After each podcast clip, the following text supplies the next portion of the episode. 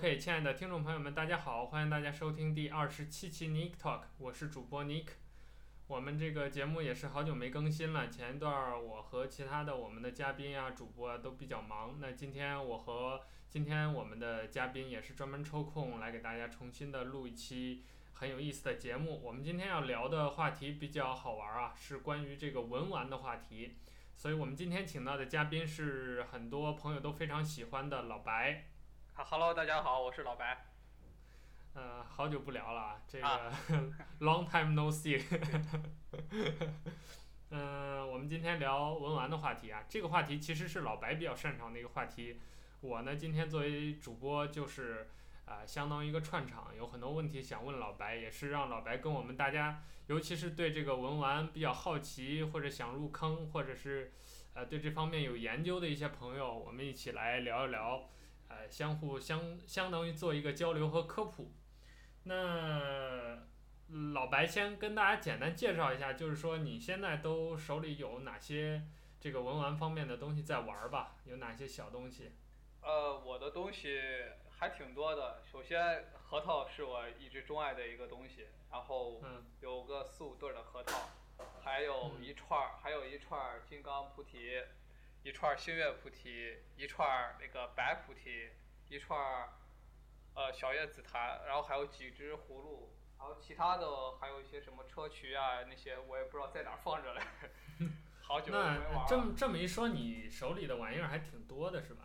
啊，对对，涉猎比较广泛。我见过的就是你的那个几个葫芦，还有几个菩提，墙上挂着那几个，对，还有一个手串儿，别的好多我也没见过。啊，我因为我都没拿。好好久嗯，那我们今天聊的后面聊到了，会慢慢聊这些，不着急跟大家去、啊、去做展示。那还是我们这期既然是做一个文玩类的一个科普的一个主题，那我还是想请你跟大家简单的介绍一下咱们这个文玩儿，比如说为什么要玩儿啊，然后它大概的一些简单的历史啊、概况啊，啊、呃，有什么？乐趣在里面，跟大家先简单的做一个概述吧。好的，好的。呃，先给大家简单说一下，就是我们在以前可能二十年前左右吧，就是我们可能小的时候，尤其是大多数在北方的城市里面，我们经常可以在路上看到一些老爷爷，他们手中拿着，或者一些中年人手中拿着一对核桃在揉，呃揉，然后还有一有的还是健身球。然后到了近近十年之之间吧，大多数就是年轻人的手里也开始多了一些核桃，然后还有一些其他的一些木质啊，或者说是菩提之类的一些珠串之类的东西。然后呢，我们今天就是跟大家简单的呃科普一下什么是文玩啊。首先这些东西是是什么东西，然后戴在脖子上那些东西又是什么？还有就是为什么现在越来越多的年轻人或者说是潮流中好多人都开始佩戴这些。文玩的一些珠子之类的东西，然后呢，就给大家简单的说一下吧。嗯，我们先看一下啊文玩这个东西啊，文玩是什么？我们先看什么叫做文玩。文玩它在明清时期就是文房四宝衍生出来的一些各种的文房器玩。然后呢，这个在当时这些这些文具的一些造型非常各异，然后雕刻比较精细，可有观赏价值，也有把玩的价值。就成为了当时书房里书案上陈陈列的那些特别精美的一些艺术品。然后明清之后，明清以来，然后这些文房用具呢有了更进一步的发展。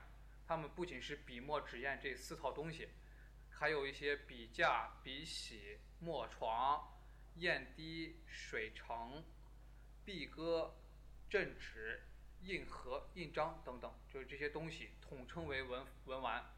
到了近现代社意义上，哎，稍等一下，老白，嗯、我要打断你一下。也就是说，我们之前就是呃，或者说曾经的这个文玩的概念，它是从文房四宝衍生过来的，是吧？对。就是原本是，其实就相当于今天的文具嘛。对。一些好玩的一些衍生品或者附附加品嘛，是这种东西。然后。所以也就是说，这个东西在历史上或者在它原初的那个状态和今天玩的像什么菩提啊这些，其实不是不是一回事儿，对吧？对，不是一回事儿。但是到了近现代来，近现代意义来上来讲，就是文玩可以理解为带有文传统文化气息的一些玩赏的把件儿，或者说是一些可以观赏的一些艺术品。然后经常就是结合于那些书画、名茶，还有品香。品香这个就是咱们经说的那些檀香啊之类的那些香香炉的一些东西，然后增加一些比较玩赏的兴趣。哦，嗯，OK，那你继续吧。好的，那我们先来简单说一下，就是文玩现具有什么特点？这是第一个问题。就文玩，我个人概括有两个特点。第一个就是特别的雅致，在材质上、工艺上，就是体现出当时文人学士的一些文化品味，还有有的是直接出自于的文人的那些创意，甚至是来自于本身就是文人雅士他们当时偶尔的一个即兴的一个创作。所以呢，这个文玩这些东西，它就有些有一定的文化内涵和一定的沉淀，包括在现在有，包括现在有一些文人学士，他喜欢题刻。铭刻这些都在文在这些文玩把件上面，已经收收成为一个收藏的一个焦点。第二个呢，就是它的包含比较冗杂。这冗杂方就是在杂的方面有三点，我简单概括一下，有是有三点。第一个呢，就是在器型方面，器型方面非常杂，各种各样，千变万化，而且品种特别多。其二，你的意思是说，就是呃。就比如我们现在聊的，就像你刚才介绍，你手里有的什么啊葫芦呀、菩提呀，还有各种手串啊，这只是即使就算在今天，也只是文玩当中的一一部分或者一个种类，是吧？对对对，一个种类，一个小一小部分。OK，那呃，就在当前来说，像文玩这个圈子或者说这个品类当中，呃，是不是还跟就古代的时候一样，就是凡是。呃，大的概念上来说，只要跟这个文人雅士的这种呃风俗有关系的这些小的器械啊也好，呃这些附件儿也好，或者一些可以把玩的东西也好，其实都可以叫文玩。对对对，可以，都可以，这些东西都可以叫叫文玩。OK，然后你继续。嗯，好的。然后呢，第二个就是冗杂方面有第二个，它有用途比较杂，分工特别明确。嗯但是呢，它又各不相干，很少有重复的。比如说，我们说镇纸，然后但是笔洗，还有核桃，它们就分工明确，又各不相干。第三个呢，就是它的材质比较杂，其中它包括瓷器、玉器、竹器、木器、牙器、铜器、石器、料器。还有玛瑙、紫砂、水晶、蜜蜡等等这些料、这些材质的东西特别的多。也就是说，还有一些代表性的，比如说一些名家或者一些艺术家，他们亲自操刀雕刻的竹木牙石这四类的东西是比较呃受大众所欢迎的，也所也是受大众所推崇的那些东西。哎，那这么一说，像平常我们见的那种什么玉器啊，一些石雕啊，那个也是文玩的范畴里的，对吧？对对对，可以这么说，是文玩范畴的一些小部分，可以说是指从近现代它衍生出来的一种东西。呃，那也就是说，其实现在很多人把文玩简单的理解为就是那些什么核桃啊那些东西，其实是把这个概念狭隘化了，对吧？对，可以这么说。有的人可能说，那文玩就是核桃。其实文玩的东西也是挺多的。其实有的人可能是理解的比较狭隘一些。今天呢，就跟大.大家广泛的、简单的说一下这些东西都有哪些。OK，那你这么一说，其实这个文玩还包含了挺多东西的。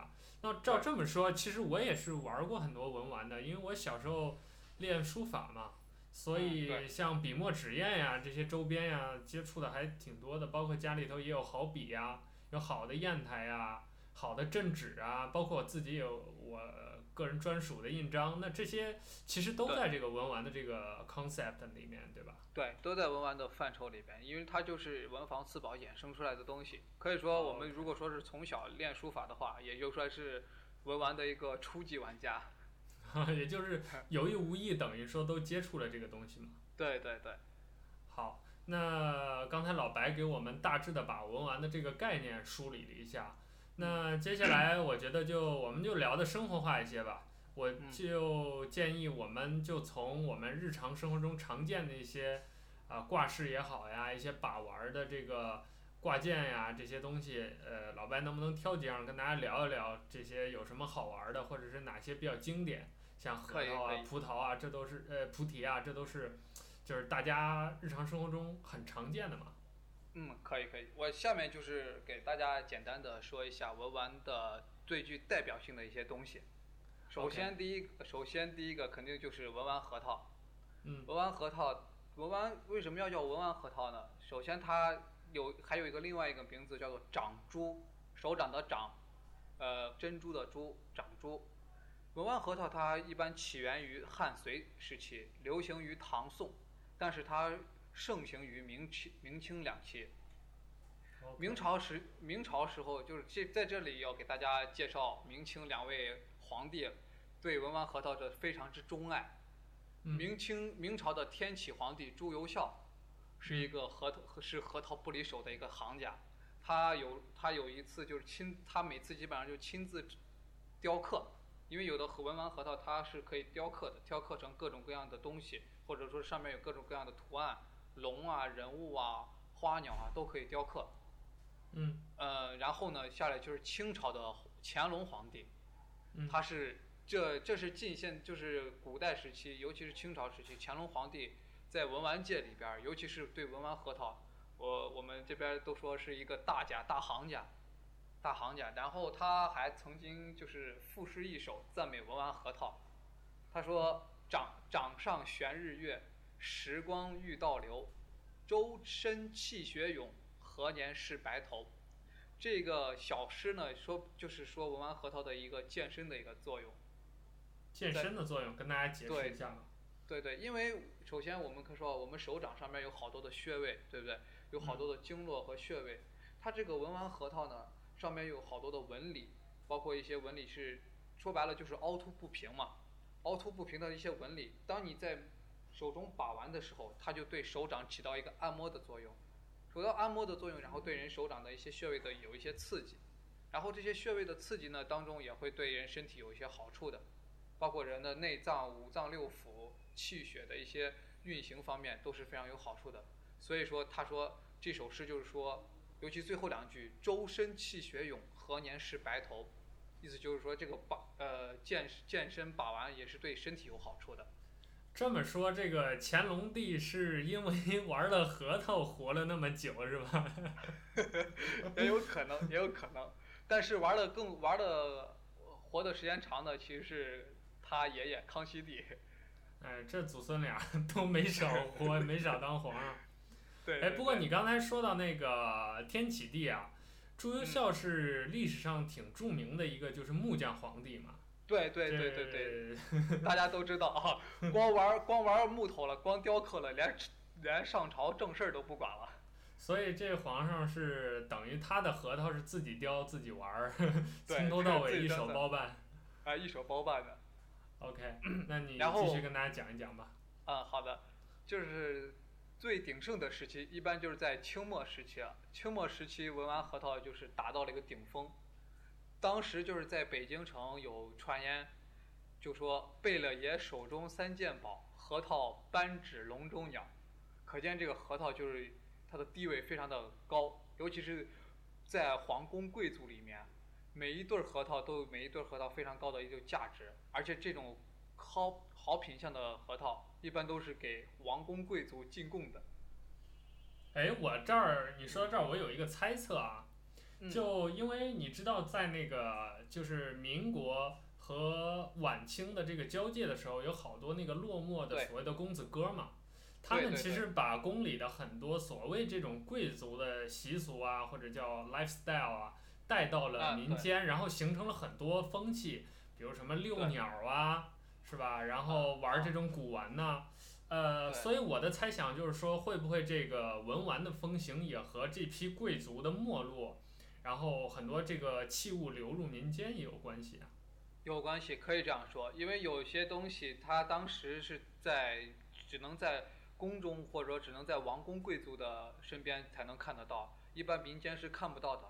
但是像清末民初这个时期交界的时期，这些没落的贵族他们为了生活或者说是为了其他的方面，他们把这些东西带出来了，然后带到民间了，民间的人士也对这些有所了解了，所以就让让你觉得，哎呀，这些东西对民间也是有一定的影响的。OK，好，那我们继续聊吧。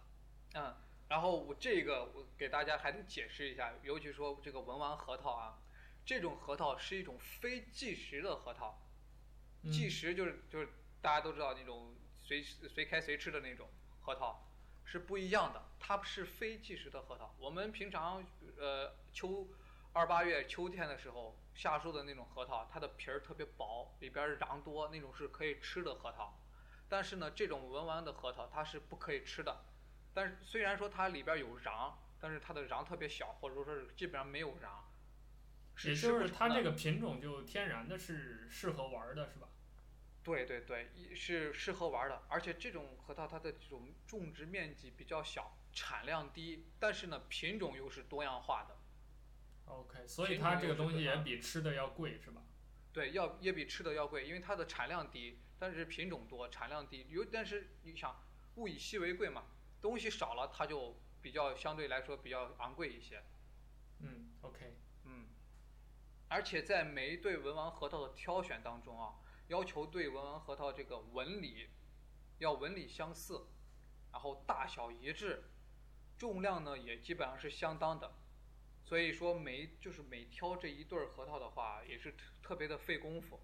我记着我以前高中，我从高中开始接触这个的，我记着挑第一对核桃的时候，我在那儿蹲了大半天，慢慢慢慢的在挑。嗯，然后呢？这个文玩核桃，它通过常年我们常年的把玩，然后揉搓，首先核桃的它的颜色也会由深变由浅变深，由浅变深，然后呢，它会颜色也会非常的变成那种非常漂亮的棕红色，同时呢，在核桃的表核桃的这个表面啊，形成一种包浆。这个包浆是什么呢？包浆顾名，我们看它字面意思，顾名思义，它就是一种包裹在核桃上面的一种浆体。这种浆体呢，是一种通过和空气，然后人手中的汗液、油脂产生的一种化学作用。经过长时间的、常年的一些把玩的变化之后呢，它的浆体非常的晶莹剔透，然后光滑有光泽。两个核桃碰起来有那种瓷器相瓷器碰撞的声音。时间越久的话，非常的具有当在可能十几年前吧。一对好的核桃非常是具有收藏价值的。至于什么是包浆，然后包浆具体怎么形成的，这个我们以后的节目会给大家慢慢细说。慢慢聊是吧？但、啊、对慢慢这儿跟我们听众也是简单说一下，这个包浆其实是、嗯、呃这类文玩当中很重要的一个，就是跟基本上跟木器有关的这种器具。很多都要讲究这个包浆，所以将来我们就包括一会儿聊的时候，像葫芦啊什么的，都还会聊到这个东西。是是是，嗯。然后呢，我们现在我们再看一下，就是核桃文玩核桃的一个种类。现在市面上一般就大体分为三类。我们说三类，就第一个是铁核桃。嗯。铁核桃特点就是沉，呃，分量重，皮质比较厚。然后你那儿的那对儿是吗？我这儿都是麻核桃，是第三种核桃。OK，那你先讲吧。啊，然后刚才说了铁核桃，还有我我这儿的这种麻核桃，这两两种，还有最后一种就是秋子儿。这个秋子儿呢是一种比较扁长的一种核桃，也是属于盛产于东北地区，还有我们陕西地区也有经常盛产这些麻秋子儿核桃。然后给大家简单说一下。我们平常一般听到那些玩家或者说是卖卖文玩的这些人说啊，我这是狮子头、虎头之类的，这些什么狮子头呀、虎头呀、官帽呀、公子帽呀、鸡心呀这些种类，都是属于麻核桃一类的，都是属于麻核桃一类。然后至于更细致的分类，或者是包括核桃的嫁接，我们以后节目也会再给大家细说的。OK，所以你这是提前给往后的节目做了很多包袱。提前挖坑，提前挖坑。好。但是我们一我们一定会给呃听众朋友们会一定会细说的。让大家对这个这方面有一些更更深的了解。好，那核桃我们就先聊到这儿吧，我们继续聊一些其他好玩的东西。呃呃，第二个就是文玩菩提，嗯，就是刚才我们说的菩提子，菩提子，菩提呢是梵语的音译，它是佛教用语，是佛教用语，然后它的意思呢是觉悟、智慧、知识啊、道路这些意思。因为那个佛祖释迦牟尼不是在那个菩提树下他得道了嘛，然后这个菩提也就是觉悟的意思，成佛之果，所以，呃。这个菩提对佛教来说是一个比较重要的一些器具吧，可以这样说。呃，我觉得我们这儿可以尝试在音频节目里头跟我们听众去讲一下菩提是什么东西，因为这个可能很多人都没有见过，或者他、嗯、他他见过，但是他可能对不上号，因为核桃嘛，大家都吃过。据我所知，现在目前基本上两百到三百多种之多，很很多的，要一一列举，咱节目不用播了。对，总之它就是一个整体是一个椭圆形的一个植物的，其实是个种子，是吧？对对对。啊，然后可以这么说。外表有不同的纹路，有的是光的，有的是带各种各样的这个纹路的，大概是这样一个形态。有的是，是有的是凹凸不平的，有的是平整光滑的。嗯。但是呢，这里需要纠正大家一个观点啊，因为有的人可能认为啊，菩提子可能就是菩提树的果实，其实不然。它有一些，其中有一些是果实，有一些是果核，就跟我们吃的那个桃核一样，嗯，桃核、枣核是一样的。它有一些是外面那些果肉吃完了之后，中间的那果核。嗯，其实我觉得这样说吧，就是大家想象成珍珠，然后表面坑坑洼洼，我觉得这样可能这个感觉更直观一点。对，可以感觉更直观。嗯因为我们这个是音频节目，没有办法给大家。对，我们的这个 show note 里面，我会附上这个 wiki 的 Wikipedia 的关于菩提的链接，有兴趣的朋友可以去，也也可以去 Google 一下这个相关的图片，这个相关的图片让大家直观的了解一下这些东西。OK。而而且呃，我们现在种类市面上常见的菩提可以把玩的菩提的种类，一般都有，一般有星月菩提、金刚菩提。凤眼菩提、龙眼菩提、麒麟眼菩提，还有白菩提、太阳紫菩提，还有莲花菩提，这几大类是现在市面上非常常见的几种。嗯，嗯，然后给大家简单解释一下星月菩提最最火的三类，最火的三类就是金刚菩提、星月菩提，还有凤眼菩提。好，呃，星月菩提，我给大家简单说一下它的形状吧。形状其实。它的形状从刚剥开那外层那个果肉之后，它的形状各异的，有大有小，有什么椭圆的、长的、扁的都有。它后期都是经过加工的，后期它有加工成各种各样的样子，有的是圆珠形的，有的是那种筒珠形的，就是圆柱体型的。我们行业术语叫筒珠形的。它为什么要叫星月菩提呢？因为它这个菩提上面有表面上有好多的黑色的小点儿。黑色的小点儿，中间有一颗芽眼，就是发芽的那个眼儿，然后感觉像众星捧捧月这个样子。那个牙眼儿这个地方，它是黑的还是白的呀？白的，是空的。Oh, OK。哦，是空的，就是在加工过程中，牙眼已经被去掉了。呃，也就是说，一般穿珠子那个就穿绳，就是从那个地方过去是吗？不是不是，穿绳是另打，牙眼不能打。哦，牙眼就是为了专门就是给大家看的是吧？对对，因为它那个叫月嘛，中间那个牙眼叫月。哦，我知道，就是有有，就我经常见它好多那个串子上有一个更大一点的，类似于一个豁口的那个地方，有的会它会刻意的对齐，也是相当于品相之一的一个一个点是吧？就就是那个东西。对对对。OK。对对，那对对那个东西，它就是因为它那个东西就像月。旁边的那些黑点儿就像星，所以大家就把它叫星月菩提，有星月菩提，呃，众星捧月的那种感觉。嗯。然后 金刚菩提呢，就是，呃，我们可能金刚菩提，我们可能说是佛教那些四大金刚啊，或者说是护法金刚之类的。金刚菩提，呃，在文玩界玩的就是一一个半数的一个呃东西。为什么要半数呢？就像我们吃的橘子，剥开橘子一半两半那种。那种样子，平常在市面上经常见的就是五瓣的，从就是你把它拿，那竖着拿，竖着拿，看它有五个分分支，有五个像，呃，就是怎么说呢？那种应该像像圆弧状的一个东西，而且是凹凸不平的。嗯。它的里边是空的，凹凸不平的，所以叫金刚菩提。然后凤眼菩提呢，呃，凤眼菩提的形状特别像枣核，它的是圆的。是枣核，但是中间有一颗，中间有一颗呃牙眼，中间也是有一个牙眼的，发芽的那个眼儿，那个眼儿的样样子就像一个眼睛，像凤凰的那个眼睛，所以叫凤眼菩提。也就是它这个凤眼菩提，它是整个那个，比如单颗的那个菩提子上面只有这一个呃牙眼儿是吗？其他地方都是光整的。对，对，每一颗上面就只有一个牙眼儿，除了那个金刚菩提啊，金金刚菩提它没有牙眼儿。它因为它是果实的核，果核，它不是种子。OK。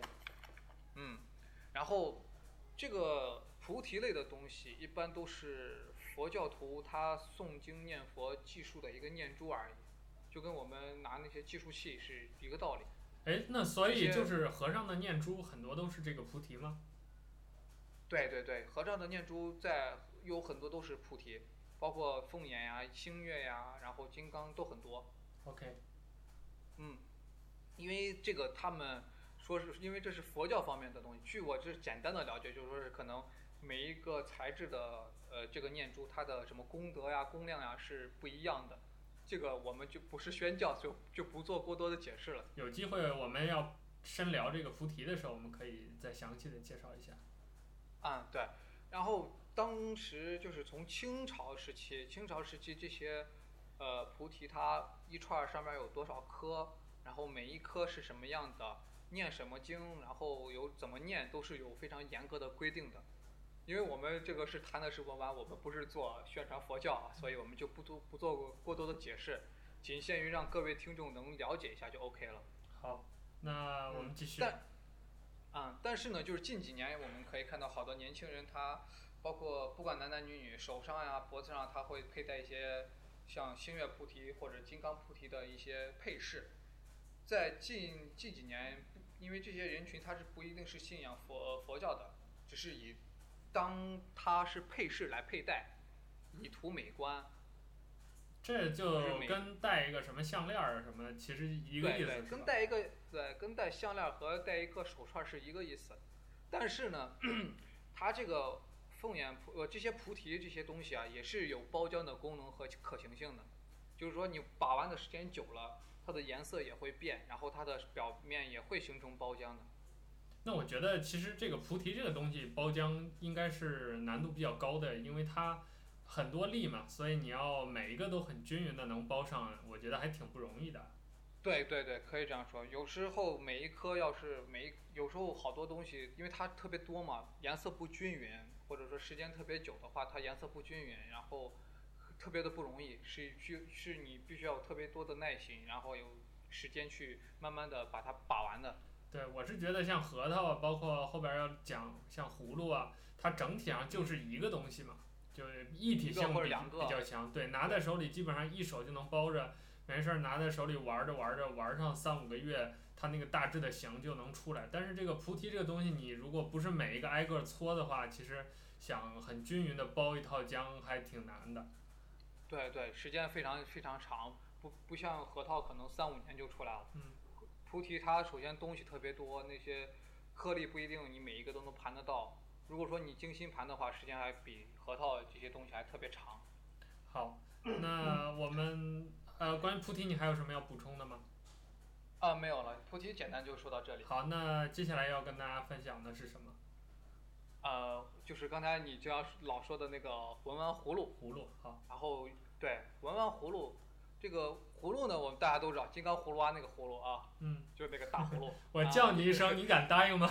你敢答应吗？对对 对，一会儿一会儿会说到那个，嗯、一会儿会说到那个葫芦。好。呃，葫芦呢，文玩葫芦讲究的都是小小巧而精致，嗯，因为是手捻的嘛，我们要拿到手上，你不可能拿一个大葫芦酒葫芦放到腰里边，没事拿脸搓。哎，对，那这儿跟我们还是跟听众先说一下，呃，嗯、我们这儿现在聊的这个葫芦其实是那种小葫芦，就是差不多掌心大小的那种，不是挂在腰 腰里头 能喝酒的。喝酒的那种 酒葫芦，对对对对对，呃，因为这种小葫芦是我们近现代的培育的品种，有的好有也有好多是从美国那边过来的一些新新品种，它一般的高度就是四厘米到六厘米之间，嗯，然后精品的那些小一点的可能在三五厘米左右，极少数极品的那些文玩葫芦特别少，基本上是凤毛麟角的三厘米以下，嗯，特别难找。反正我玩这么多年吧，我没有找到过三厘米以下的，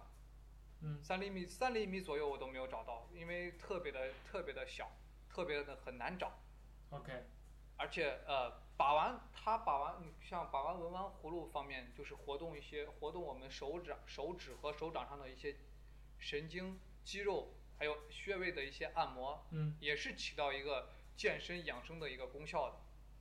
所以就是时间，而且文玩葫芦它跟刚才前面我们说的那两种也是有一个，也它也可以形成包浆，然后也颜色的葫芦的颜色也可以变得红润，上面也会有。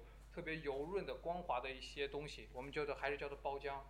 嗯。呃，刚才我们说那个，我叫你一声，你敢答应吗？那个。啊、大葫芦是吧？太上 对太上老君的那个紫金紫金葫芦嘛，对吧？紫金大葫芦，嗯、那个其实那个其实也呃也也有那个大葫芦，但是那个大葫芦一般不好盘，没人没人盘那个，没人玩那个。嗯。呃，我们为什么说为什么说要玩文玩葫芦呢？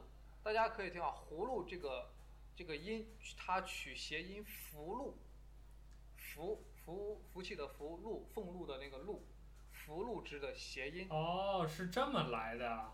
对对，葫芦福禄，你听这个是不是谐音嘛？哦，玩也有。这我还真不知道。对它，而你看把玩这个文玩葫芦，它也有一个就是意思，就是幸福的生活掌握在自己的手中。它代表就是富贵啊、长寿啊、吉祥啊，因为福禄嘛，就是在我们中国传统文化里面是吉祥的意思。哦。你就把这些东西，它掌握在自己的手中。OK，这我还没想到，因为这个古人经常有这种谐音的这种这种东西，但我没想到这个葫芦也是也是这么来的。对对对，而且而且葫芦的把玩要。我个人认为葫芦的把玩要比其他的那两个还比更难一些，因为刚开始，因为可能初初级玩家他买回来一个好一点的葫芦，他直接就上手玩了，嗯，上手开始揉搓了。其实不然，因为刚开始那个葫芦它是把那个绿皮儿不是去掉了。如果大家对葫芦有了解的话，葫芦刚成熟的时候，它外边也有一层表皮的，嗯，是绿颜色的，嗯，把那个绿色的皮儿去掉之后。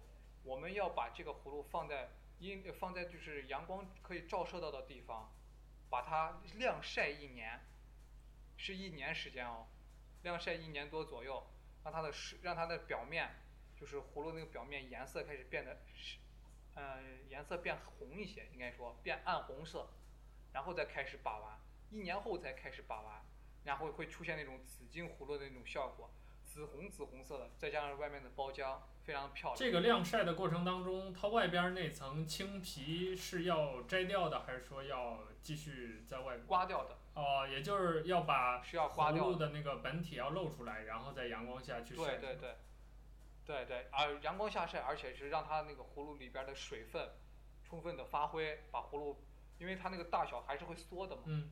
葫芦那个它刚开始那个葫芦，比如说刚开始的葫芦可能是三厘米或者是四厘米。它这一年之后可能会缩小个五毫米，三点五，三点二五，二点五这样的。OK。它会缩的。然后文玩葫芦就给大家介绍到这里。嗯，最后下面有一个比较常见的，我们说文玩的手串。嗯。比较常见就是各种手上戴的，我们可能可能。出去见那些大土豪、大老板，手上戴一串 圆珠子，不知道是呃黑黑的或者红红的各种什么样的珠子，大珠子。嗯。然后他跟你说着话，打着电话，哐啷啷响那种。呃，那个也是文玩中的一类，我们把它叫文玩手串。嗯。这个文玩手串它的材质呢，其实现在来讲，大多数都是木质的珠子，木质的那种一一点八厘米到二到两厘米左右的。一个大珠子，然后近现代就是近几年近十年间吧，我见了很多也有从有用其他的宝石、有机宝石，呃，或者说是其他的材料。文玩手串的好处就是它不局限于木质材质，不一定它非得是木质的，然后它可以是，呃，木头类的。我们经常我会听到有小叶紫檀，嗯，这个也挺出名的。海黄，对，这几个都对对，小海黄、海南黄花梨，我们经常说，还有越黄，越黄是越南黄花梨，没有我们中国的海黄好。然后还有就是红酸枝、酸枝木，呃，红木，嗯，沉香木。还有金丝楠木，这一些是木质类的，比较顶级一些的材质，然后做木质手串也也挺不错的。也就是说，像这个木手串的话，它也它不像那个菩提受制于那种形态，它必须是种子或者是必须是果核，它也可以是，啊、呃，比如人造的，就纯靠木雕的这个珠子，也可以是天然的，比如果实啊之类的东西，是吧？对对，可以可以，因为文玩手串它基本上因为珠子比较大，嗯、这个文玩手串珠子特比较大一些，所以它不局限于是哪个果核啊，或者说是呃果实之类的。这个因为这些珠子都是用机机器它车出来的嘛，大小你给人家说说，只要你有料，或者说只要你想看到这个你要多大的，你就给人家卖家说就可以，他们就会给你弄出来。OK。然后近现代呢，有也有好多其他的材料，比如说我们。所知道的蜜蜡，嗯，蜜蜡、琥珀、青金石，还有嗯南红玛瑙、南红玛瑙，还有绿松石，这些也有用这些有机宝石，呃或者其他材质的做出来的一些手串，可能还有一些什么珍珠呀、水晶呀都可以，都可以做呃文玩手串的一个东西，它的材质材料更不用受限制。只要你有东西，都可以做成手串类的。哎，那这儿我想问一句啊，这个蜜蜡它到底是一种什么东西啊？就经常说也经常见，它这个背后它这个化学成分啊，或者是这个形成是怎么一回事儿啊？呃，这个给大家简单说一下，嗯，就是简单的科普，蜜蜡和琥珀可以说只是一个时间长远的一个东西。琥珀可能大家有有所了解，嗯，对，就是在几几千万年前、几亿年以前，那些植物它所滴下来的树脂，植物中当中的树脂，它滴出来之后，然后有的可能滴到虫子上面，有的可能它没有滴到虫子的上面，但是它有树脂分泌嘛，对吧？嗯，但是经过亿万年的一个地质的一个变化，它们那些东西被压制在地底下，地压制在地底下几几千米或者是几百米深的地下。然后经过几千万年、几亿年的一个时间的推移，它们就形成了一种有机宝石。有机宝石，蜜蜡的和琥珀其实它就是一个时间的长短，蜜蜡的时间要比琥珀的时间更更长一些。那它显示出来这个效果跟琥珀有什么不一样的吗？没，基本上没什么不一样。它们的化学方面的东西我可能不是太了解，但是它们我知道它们的。那个内部结构可能差不多，也就是，如果我们很粗略的，比如把它俩混为一谈，也不是不可以，是吧？啊，有对，因为中间有一个他们过渡的，就是蜜蜡和琥珀的一个，呃，综合体。嗯。蜜蜡和琥珀的综合体有我们叫金角蜜，金色的金，呃，角呢是角字旁那个角，角字旁一个胶那个角，金角蜜，也就是说。它这个东西是在蜜蜡和琥珀中间那个断层。哎，那我可不可以理解，就是蜜蜡和琥珀其实本质上是一个东西，但是是它们化学反应当中的不同阶段。对对，可以这样说。而且这个这些东西是一个不可再生的资源，因为它们是必须是几千万年、几亿年才能形成的一个东西。现在市面上这些东西也是非常贵的，都是按克算的。嗯。每一克几百块，每一克几百块那种。那比黄金还贵了。对对对，比黄金目前比黄金还贵。目前我知道的那些就是蜜蜡也分新新蜜蜡和老蜜蜡。嗯。老蜜蜡可能一克都在五六百甚至七八百左右吧，就好一点的。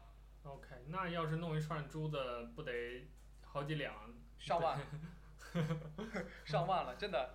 它的但是它的重量特别轻，它的重量不是特别重，不是特别的重，但是它的价格非常的昂贵，一串好一点的。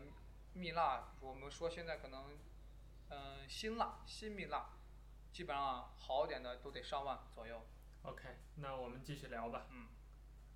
嗯，它这个啊，我们再说文玩手串的一个作用，它其实这个文玩手串的作用和菩提的作用基本上是类似的，也是一个宗教用的念经持咒所所使用的一个东西。然后现在现在现在很多人就是也是作为一个饰品来佩戴，但是我们经常看南方人啊，南方一些老板啊或者土豪啊之类的，经常爱戴一一串木头的珠子，因为这些。木头的一些好一点的木质的珠子，在南方特别的多，在北方不常见。这个是也是跟自然的那个地理啊，包括它地理环境对。嗯、OK。呃，从就是包包括自然环境和地理位置也是有也是相关的，因为在南方地区，小叶紫檀、海黄这月黄这些东西，沉木、红木这些东西都比较盛产，在古代的时期。随着就是我们现代社会的越来越发发达了，然后那些以前那些伐树、砍树之类的活动，把那些稀有木材都已经砍伐完了。现在海南基本上找不到一棵完整的黄花梨树了，因为都被明朝时期明朝人和清朝人都砍完了，做做了木头家具了。哎，那也就是像这些文玩呀，这些东西对这个大自然还是一定程度的一种破坏，是吧？对对对，我们刚才你们刚才说所说的蜜蜡还有南红啊，蜜蜡在那蜜蜡的盛产地是在，呃，那个叫应该是什么呀？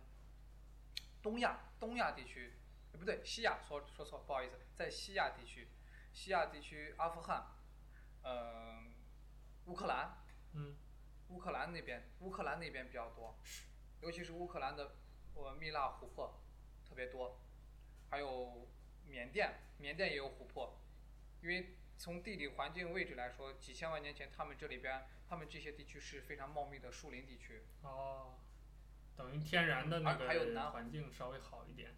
对，天然的环境好一点，形成了很多的一些蜜蜡呀、琥珀的一些矿矿矿藏，呃，也有很多人开始开采这些矿，但是对大自然的破坏是非常严重的。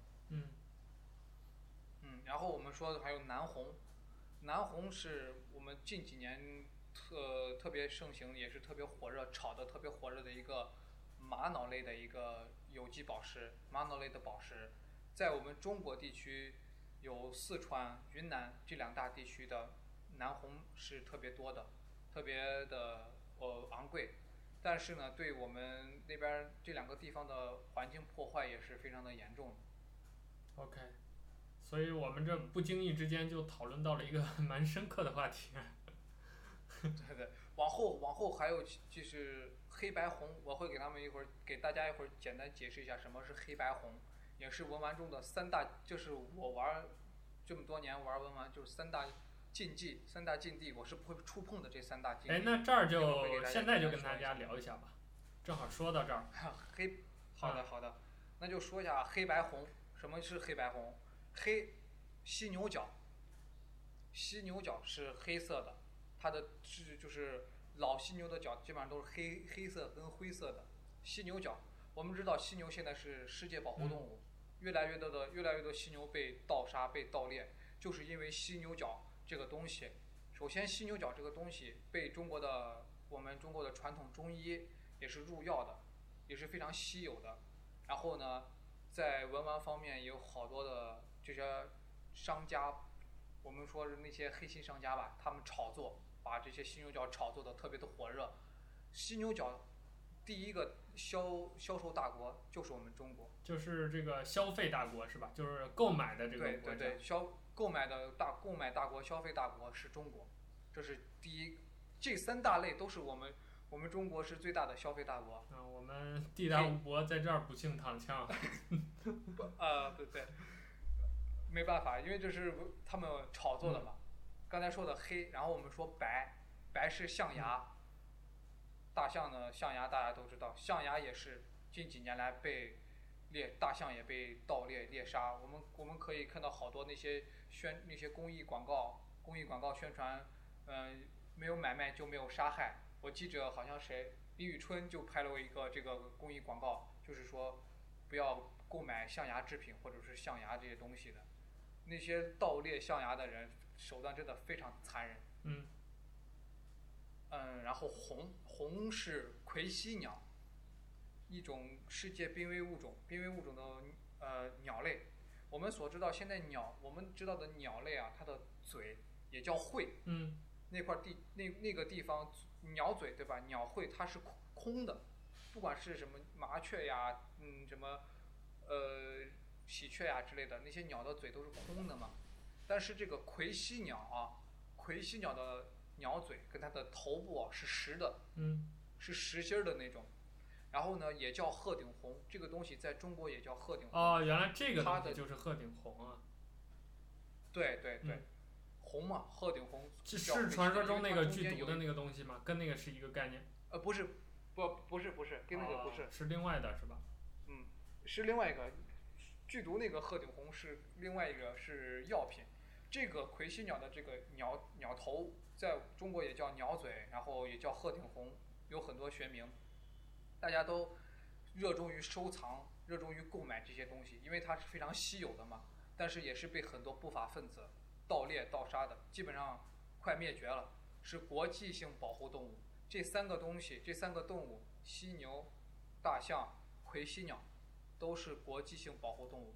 但是我们中国作为这三个动物的消费大国，很多不法不法分子通过各种手段走私，呃，什么走私呀，什么走黑市啊之类的，都会销往中国的市场。我们中国的一些。因为中国人不是爱面子嘛，好多那些人他的传统观念就是，我这个东西，物以稀为贵，我有了象牙了，一看我家有钱，他就觉得这三个这三个东西拿在手里是一种有钱人的象征，是一种身份的象征。但是他们从不考虑那个背后的产业链是多么的黑暗，多么的残忍。对。我记着我当时我玩的时候，我玩珠串的时候，好多那些就是。让我说，让我来说，就是一些非常 low 的一些人吧。他们刚开始，哎，你就没说去弄串儿象牙，那多牛逼的。我说我就是再有钱，我我钱堆成山，我也不可能去，我也不会去买这三种东西。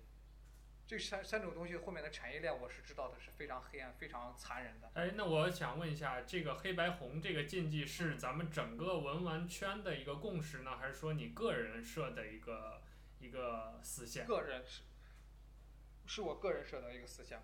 文玩圈很多，到现在我我也知道好多那些圈里边好多人都卖卖什么犀牛角的雕刻呀，然后象牙的雕刻呀，或者象牙的珠子呀，象牙的手镯呀，或者说是什么魁犀鸟，就是鸟嘴啊、鹤顶红啊这些东西，很多人都有卖。文玩人他不管，就是卖家他不管，他只他只管挣钱，因为这个东西非常的火，非常的火热，挣钱特别多。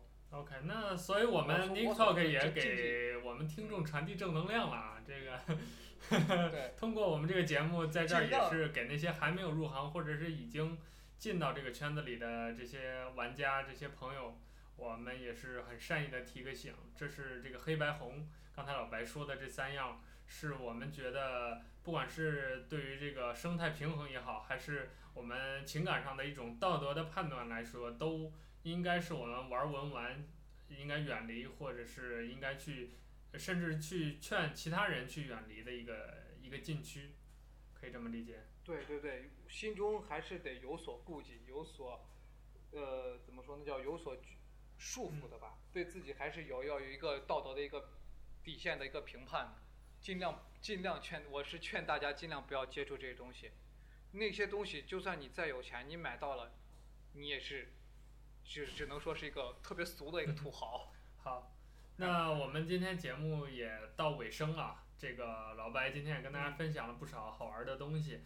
那我想请你在咱们今天这期节目的末尾，跟我们这些还没有呃入行去玩文玩，或者说像我这样的就是一知半解的，或者是说呃兜里揣着钱啊，或者是每天看着帖打算玩一下。啊，或者买一两件送朋友啊、送亲戚的这些小伙伴们、这些听众们，跟大家分享一下，就是说这个文玩，呃，初入这个圈子有哪些需要注意的点？包括你比如说这个挑选东西，真假的辨识呀，还有这个价格啊，呃，心理上有没有一个呃基本的一个底线呀？或者说这个防坑防骗呀，这些有没有一些小的技巧，跟大家简单的介绍一下吧？呃，我就简简单的跟大家介绍一下，对于文玩这方面入门的一个东西吧。嗯、往后再给大家会详细说什么防骗呀、价格呀或者挑选。对这些话题，其实如果详聊都很大嘛，尤其是像防骗这种东西，对，实在是 听起来都是个大话题。我们就 挑一两条，就是很常用的，像辨识假钞的那种小技巧一样，跟大家先做一个简单的介绍。简单给大家先说一下入门，先说一下入门方面，可能很多朋很多听众朋友们听完之后，听到这里可能呀心痒痒了，开始觉得，呃，感觉说的还不错，所以我们这是个大型购物节目是吧？不要九九八，不要九九八啊！然后基本上文玩入门的话，我是建议给从核桃开始，因为我是从高一就开始，从高一就开始接触文玩核桃。对核桃也是特别情有独独独钟的那种，也就希望大家就是建议入门的玩家吧，他挑选一对比较适合自己手掌大小的，一定要适合手掌大小的，不要听不要听卖家给你忽悠什么啊越大越好，是是越大越好，但是你手是四三的四三的手，你非要拿一五零的核桃，你说你揉得过来吗？嗯，是吧？你这个多大的脚穿多大的鞋，这是一定的，对吧？所以您一定要。挑选的时候，一定在把玩的过程中感觉啊，这个手掌的大小刚好合适。怎么样来说刚好合适呢？就是说，你拿在手中，把它转两圈、转三圈，觉得它不会掉下去，而且两个核桃也不会碰在一起咔咔的那种响，就是你手掌大小的一个合适的度。这个大小也是为了之后去包浆，包括把玩好好操作，是吧？对，好操作。如果说你不要听他们是那些卖家说啊，你挑一对大的，你的手大，或者说哎挑一对大的，现在大气之类的。但是你把玩的时候它容易掉，而且或者说它把玩的时候容易咔咔的两个膜一掉，磕磕碰碰那些东西就有瑕疵了，就没有什么可以把玩的一些价值了。文玩核桃是我给大家推荐，就是入门级的玩家挑选的一对，先练手，先练一练这些东西，然后呢，我们可以再接触一些文玩类的一些。节目一些知识可以多听听我们以后的节目，我会 以后我会给大家慢慢解释一下核桃怎么挑选，菩提怎么挑选，然后核桃该怎么把玩，这些方面都会跟大家一一来介绍。嗯，然后下面给大家简单说一下价值方面吧。呃，如果说有的人可能很多朋友也跟也问我，哎，老白你帮我看我这对核桃多少钱？哎，你帮我看我这有我这串珠子多少钱？近近几十几年来，文玩炒得特别的火热。之前那些升值空间非常非常低的东西，变得升值空间非常大，文玩炒得非常火热，而且价格也变得越来越高了。但是呢，价格一高，我们都知道物极必反嘛。它当它达到那个点的时候，它就不会再升值了，反而它会降。现在呢，文玩核桃的方面，基本上都处于一个平稳的一个状态。一对初级的一对核桃大概就是一百到两百左右，对于我们上班族来说也不是特别贵，一两百买不来开心，一两百买不来快乐，但是能买来 健康，对吧？首先一定是对一个传统文化的一个热爱，因为这个人来说我，我是比较特别喜欢这个，是一个个人的爱好，啊，然后对文安的一个痴迷，也是也是说这个东西对自身的一个性情的一个磨练吧。也是我们从通过我们我把玩这些文玩的东西，我们可以慢慢的从这其中体会到一个道理，就是我们可以对任何事情，对各类事情有一个保持一个特别耐心、一个平和以及一个稳重的一个态度，你不会特别的焦急、特别的浮躁。嗯，这是我自始至终的，就是感觉它给我带来的一个好处。我玩这些方这这么多年来文玩东西给我带来的一个好处，就是我的性格，我的呃脾气。开始得到了非常大的改变，就是磨练的特别的平稳的那种感觉。嗯，OK。然后最后呢，跟大家简单说一下，不要拿着你的东西，或者说拿着别人的东西去评价别人的好坏。老白自始至终有一句话，保持一个心态，就是文玩无贵贱，心中有高低。别人拿来他的宝贝，我不妄评。我也不说，哎，你这不不贵，你这太便宜了，或者你这是垃圾，或者怎么样？我知道，我看懂了，我就说挺好，拿着玩吧，我也不会我也不会拿着自己东西说是去作践自己的玩物。文玩文玩嘛，它是一种态度，是一种玩的态度。这其中的把玩的乐趣，各位听众、各位小伙伴们，等你把玩之中之后，那个贵贱、那个高低，你心中自会有一个断定。嗯，其其实 可以鼓掌是吧？其实呃，我觉得你最后这段话说的特别好，就是说，呃，其实不光是玩这个文玩了，任何一个行业它。呃，我觉得玩的时候，它都会有这样一个过程，就是你刚开始玩的时候，是因为新鲜啊，或者各种各样原因，比如朋友影响啊，还是怎么着，你入门的，玩着玩着，你开始这个攀比心就会起来。你比如说这个文玩就会，呃，你一开始玩两百的，你就想玩五百的，玩了五百的，你就想玩一千的，总有，对，总有这种爱不够的时候。就别的行业也都是这样的，就包括你比如说咱们录节目，我现在用的这个麦克风大概是一千以内的。那我看别人两千，我就觉得好。等我用了两千，我就觉得五千的麦克风好。这个也是没头的。但是玩到一定的境界，或者说玩到一定的所谓的熟练的程度之后，大家就会反过来去追求一些更深的东西。就像刚才老白跟我们说的，去真正的返璞归真，去寻找当初玩的这个东西的时候想要的那种乐趣。是比如这个核桃拿在手里头去去转去玩。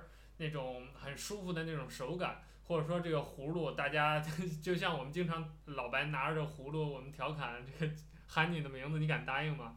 去去享受这种感受，而不是说你这葫芦三百，我这葫芦五百，我比你牛逼，并不是这样的一种比较。啊，对。所以，你千万不要有一种攀比的心态去玩文玩。当然，其实我觉得，如果入了这行，攀比之心难免嘛，这是人性嘛。但是我们在这儿就。等于说，先给大家有一个预先的一个提醒。那我们如果有一天我们玩到那一步了，或者我们心态上有了这样的波动，呃，通过老白的这样一番话，可能对家大家是提前的一种，呃，心态上的调整也好，一种平和也好，帮助大家能够更快的进入下一个阶段。我觉得这个是蛮好的一件事儿。对对对，最后就是欢迎大家入文玩坑 啊，不是爱上文玩。说秃噜了。说秃噜了。嗯，好，那我们今天这期 Nick Talk 就聊到这儿。最后呢，啊、呃，我们还是想跟大家做一个简单预告啊，这个话放出来就收不回来了。就是说，啊、往后我会帮助老白做一些策划方面的工作。我们接下来 Nick Talk 旗下会开档新的节目，是由老白来主持的节目。我们这个节目的名字叫《白社会》。啊，就是黑社会的那个反过来，当然这个“会”字不太一样啊，这个不是社会的“会”，而是这个汇聚的“汇”，呃，上面是一个这个三点水这样一个“会”，呃，也就是我们这样一期节目会让大家，呃，会跟大家分享一些很有意思的以社会新闻和这些热点话题为主的一些闲聊类的一个节目，那当然也是老白主理的一个出脱口秀了，到时候我也会。呃，有呃，这个有机会的话串个台，跟老白也在他的节目里头去聊一聊。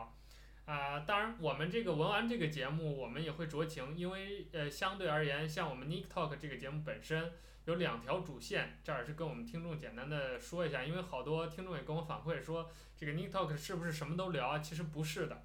啊，我们两条主线，第一条叫文化，第二条叫科技。那科技类的线大家都很熟悉了，像我经常跟富富去做一些节目。关注各种各样的科技啊，这些呃很 geek 的东西。那文化这条线呢，我作为这个节目的策划，我想给它的定义是比较松的，就是所谓一个泛文化。我们生活当中，呃，喜欢玩的一些跟文化有关的话题都可以拿进来聊，不一定是所谓的艺术啊或者文学这样很严肃的呃文化类的这些话题，所以。呃，接下来如果有机会的话，老白刚才也给我们挖了很多坑。这个关于文玩类的话题，我们也会 很大的、很专题的节目，还是在 Nick Talk 里头做。那也欢迎大家继续关注 Nick Talk。有一天，我们这个白社会啊，近期就会上线。如果上线的话，这个节目是短平快的，所以呃，希望大家多多关注，支持老白把自己的这档新节目做好。啊、呃，那好，谢谢大家了。最后。应该提前谢谢大家的支持。呃，话已经放了啊，这个覆水难收，这个我们听众就坐等收获了。所以，呃，最近，如果如果说各位听众有什么问题，关于文玩方面的问题，或者说是意见建议的话，都可以在节目之后给我们提出来。呃，我们有，我会给大家有有网站 nicktalk 点 com，有电子邮箱，这些包括微博呀，啊、呃，未来还会开微信公众号，这些都可以在我们的网站上查阅到。或者像用喜马拉雅、荔枝 FM 呃荔枝 FM 客户端的这些朋友，直接在下面留言就可以，我都能看到。还有，如果你是用苹果的 Podcast，那你就直接在这个 iTunes 上给我们打分好了，啊，五星好评。呃，所以我们今天的节目就聊到这儿。未来我们还有很多的计划，包括之前我也挖了很多坑，还没有兑现。呃，最近主要是几个主播确实都比较忙，像我最近刚换了新的工作。啊，然后老白这边是家里头，呃，老妈身体不太好嘛，对，需求也比较多，问题比较多，也是需要处理。那我们尽量会把自己的私人时间调开，尽量还是保持周更的这个状态。以后有机会什么，把坑填上，不能当空气 王。好，那今天就不跟大家啰嗦了，我们这期节目就到这儿结束。以后有机会我们继续聊，感谢大家收听，拜拜。OK。